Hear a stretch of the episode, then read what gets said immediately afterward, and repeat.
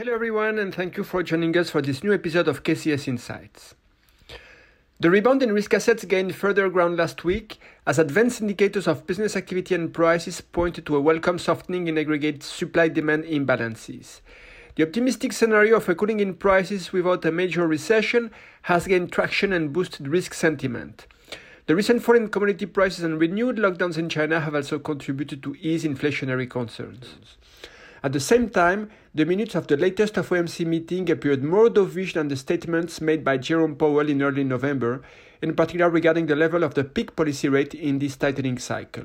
This has contributed to weaken the US dollar and bolster EM sovereign credit, a theme we discussed in more details last week. However, it's important to note that the rebound in equities has not been related to improved prospects for corporate earnings. On the contrary, earnings expectations have started to be revised down in the US. The rise in equity indices since end September has thus essentially been related to richer valuations. And the valuation of the S&P 500 appears already stretched compared to historical levels.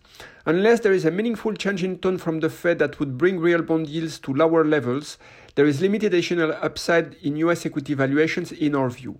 And we believe that a dovish pivot from the Fed is unlikely in the short term.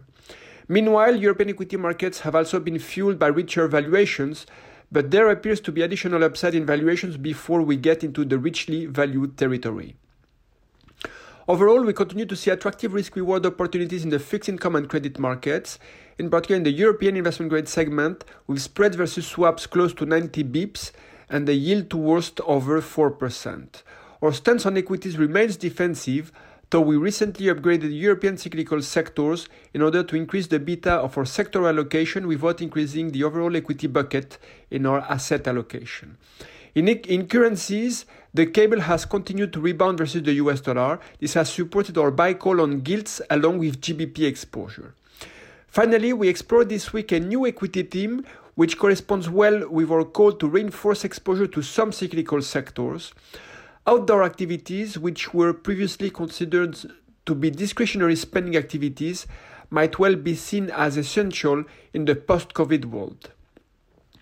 The week ahead, the key data releases to monitor this week will have the euro area CPI in the coming days, which will help to gauge whether inflation has peaked in the euro area in November.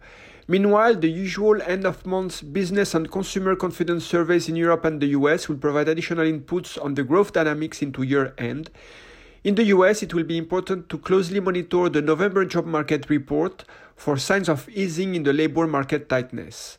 Finally, in China, the PMI will provide insights into the growth dynamics across the manufacturing and the services sectors at a time when COVID infections are on the rise once again. Thank you for your attention. I wish you a very good week.